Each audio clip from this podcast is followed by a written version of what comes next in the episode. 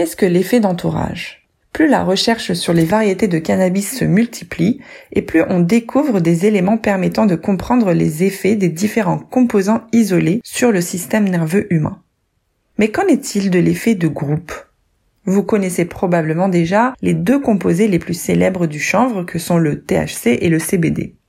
Le premier est un psychoactif et donc prohibé en France, tandis que le second est considéré thérapeutique et donc ouvert à la consommation en France. Or, il existe de nombreux autres composés de la plante, mais qui sont produits en plus petite quantité. Eux aussi ont un effet de soutien dans les effets des souches de chanvre. Leurs combinaisons sont aussi nombreuses qu'il existe de souches de cannabis.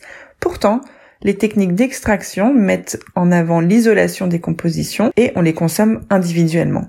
D'ailleurs, la plupart des études scientifiques faites sur le cannabis utilisent principalement ces deux composés pour faire leurs tests.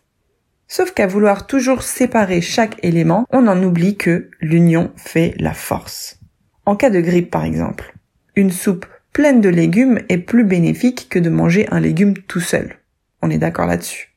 C'est donc en se posant ce type de questions sur les combinaisons des composés que les chercheurs dédiés au cannabis ont inventé l'effet d'entourage. L'effet d'entourage désigne les effets et avantages, notamment thérapeutiques, que produisent les synergies des composants du cannabis lorsqu'ils sont réunis. Prenons un exemple simple. Votre attitude et votre humeur sont différentes lorsque vous êtes dans un environnement social avec plusieurs personnes autour de vous que lorsque vous êtes tout seul à la maison. On peut donc dire que votre entourage a un effet sur vous. Eh bien, c'est pareil pour les composants du cannabis. Ils s'influent les uns les autres et les résultats sont différents selon qui participe à la réunion ou non. Nous allons décrire qu'est-ce que l'effet d'entourage et ce qu'il implique en détail, puis nous verrons euh, celui-ci dans le contexte du CBD. Alors premièrement, qu'est-ce que l'effet d'entourage? Pour bien comprendre l'effet d'entourage, il faut d'abord comprendre la composition du cannabis.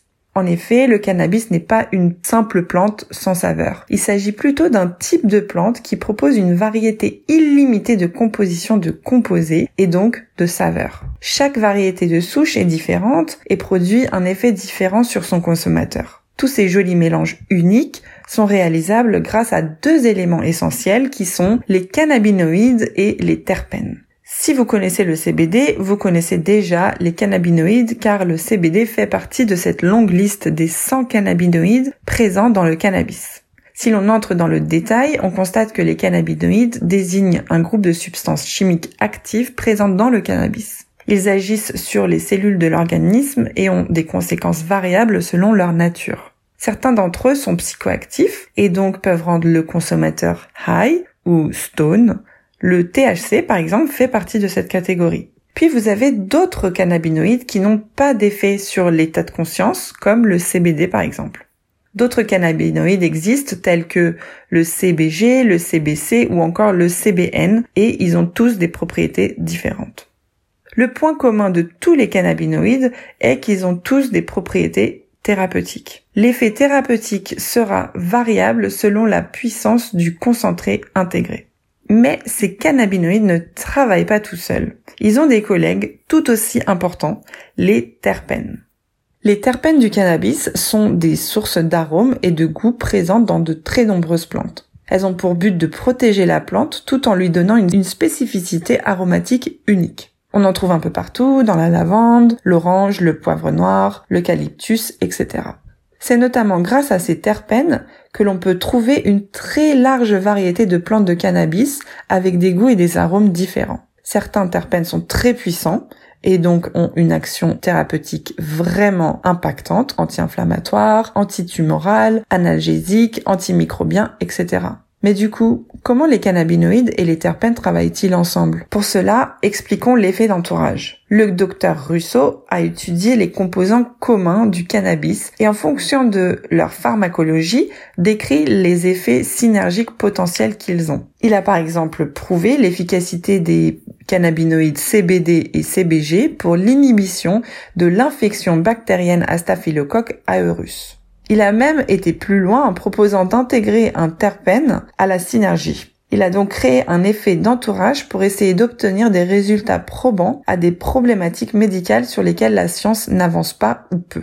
Par ailleurs, une autre étude scientifique des années 2020 a également fait des recherches poussées sur l'effet d'entourage pour déterminer s'il peut avoir une utilité pour les patients de diverses maladies. Leurs résultats attestent que l'utilisation de divers composés dérivés du cannabis ouvre la voie à la possibilité d'éviter des effets indésirables d'antidépresseurs et de stabilisateurs d'humeur disponibles tout en aidant les troubles de l'humeur. Cela peut être particulièrement important pour les patients qui ne répondaient pas ou n'adhéraient pas à des traitements conventionnels. Vous imaginez qu'avec une telle diversité de composés utiles dans le cannabis, les synergies possibles sont infinies.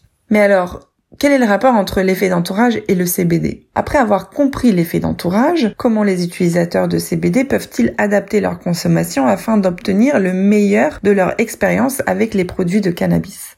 Ce qu'il est important de retenir dans tout cela, c'est que dans le contexte thérapeutique, le CBD paraît plus efficace en combinaison avec d'autres cannabinoïdes et terpènes trouvés dans la plante du chanvre que lorsqu'il est isolé. Les produits de CBD à spectre complet ou large sont donc plus intéressants à consommer. Ils permettent d'obtenir davantage de bénéfices car ils sont couplés avec d'autres composants apportant des propriétés complémentaires. Juste pour rappel, le CBD Full Spectrum, à spectre complet en français, est un extrait de CBD qui contient tous les cannabinoïdes présents dans la plante du cannabis. Lors de l'extraction du produit, toute la plante a été utilisée. Cet extrait permet de bénéficier de tous les principes actifs du cannabis. À son opposé, l'isolat de CBD, quant à lui, est un extrait de chanvre industriel qui se définit comme étant la forme la plus pure du CBD, complètement isolé des autres composants du cannabis.